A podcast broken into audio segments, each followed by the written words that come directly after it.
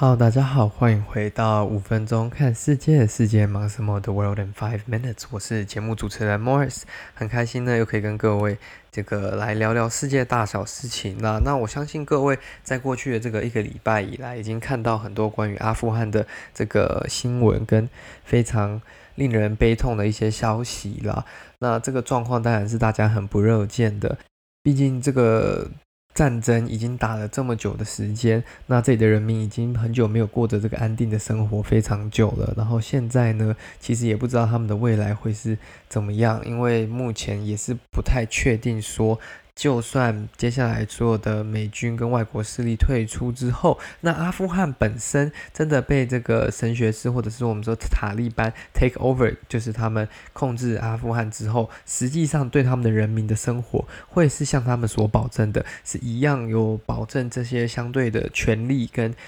一样的自由吗？就是一定程度的自由啦。虽然现在本身之前政府军控制的这些地方，你要说它是完全自由的话，当然还是有一段距离。就是以西方世界的标准来看，但是相对于塔利班控制的地方，这些人民已经有获得很大的一些保障了啦。那我们今天看到的这个是跟他们本身撤军跟。塔利班进攻这个卡布尔跟阿富汗整个国家也有一点点关系啦。那不是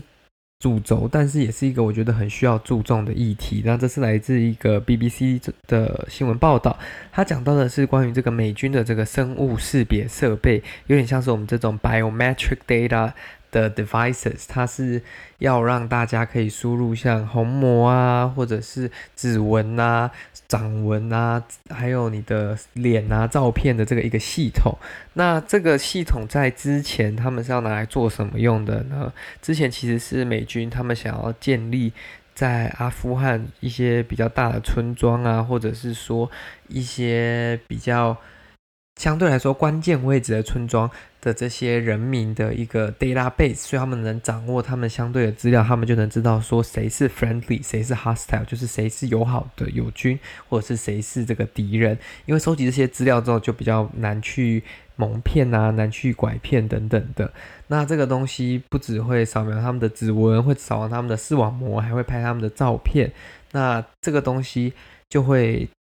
记载着很多关于。不管是阿富汗当地的人民，或者是你有可能跟美军有合作过的这些记录，所以这个东西。代表它有一定的重要程度嘛？因为这个东西以前是拿来判断谁是好人，谁是站在西方世界这一边。但这个设备呢，现在有人在说，有可能会不会流入这个塔利班的手中？那塔利班一旦掌握了这个设备，这就不是非呃很小的事情，这非同小可啊！这代表他们可以用这个设备来去辨别每个人，甚至可能搞不好可以去辨别出这个人是否有帮助过，不管是北约的部队啊，还是帮助过美。美军等等的，所以为什么他们一直说呃要帮助这些曾经帮助美军的当地人士尽快逃离？这是非常重要，因为他们有可能会被清算，或者去被整个家族被追杀等等的。因为是根据有一些嗯事实指出了，虽然塔利班在表面上说哦我们不会去寻求报复，或者是造成。呃，过去这些帮助外国势力的人的麻烦，但是好像事实上，他们其实是有在正在加紧寻找曾经效力或者是帮助这些外国势力的当地民众。那这些民众呢，你如果没有一个测，就是没有一个收集起来他们资料的地方，其实相对来说没有那么危险嘛。但是今天因为有了一个这个。这个 biometric 就是生物识别的这个 database 这个数据库，他们如果一旦可以用到这个数据库，一旦可以 access，一旦可以呃访问，或者是说得到这个数据库的资料，就会非常简单的去辨别说，哦，这个人有没有帮助过美军，这个人有没有帮助过哪里，这个人之前是怎么样，这样子其实是对当地人来说一个很大的压力啦，因为变成说他们可能会躲不掉这样的。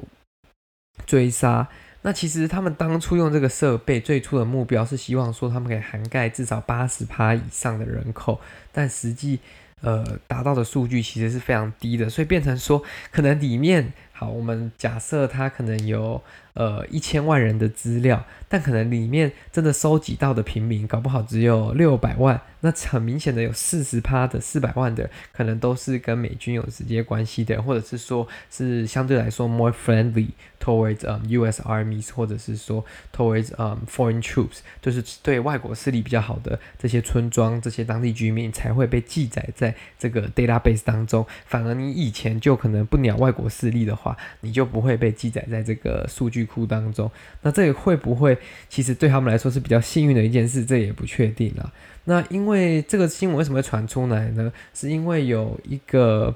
新闻啊，叫做 Intercept 的这个网站呢，它报道称有一批的这个设备已经落入塔利班的手中。那有一个住在阿富汗的这个居民呢，就应该是当地的居民，就像他们表示说，塔利班正在使用这个这个生物识别机器 （biometric identification） 啊、呃、machine 进行逐户的检查，就是每一个户进去看看你是谁，你是谁，你是不是你说你是谁的这个人，还是你是在假装，你是在骗他们这些塔利班的人，为了要避免逃过时间，因为一旦有这个设备，他们就不太可能可以说谎了嘛。